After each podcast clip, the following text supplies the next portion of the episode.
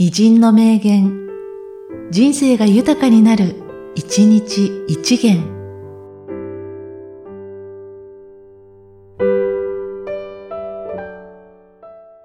5月24日、平塚来長。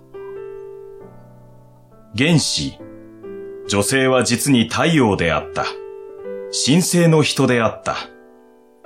今、女性は月である。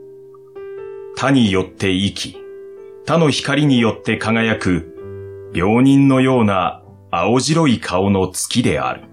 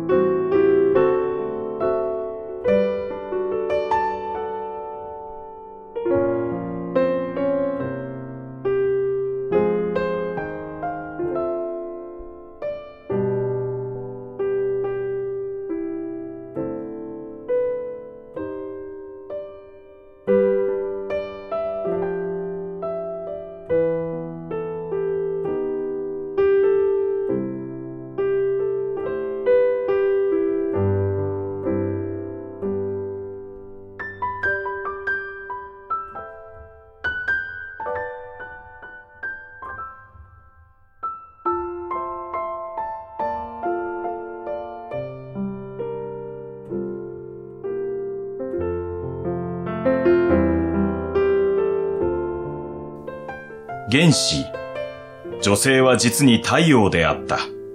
神聖の人であった。今、女性は月である。他によって生き、他の光によって輝く、病人のような青白い顔の月である。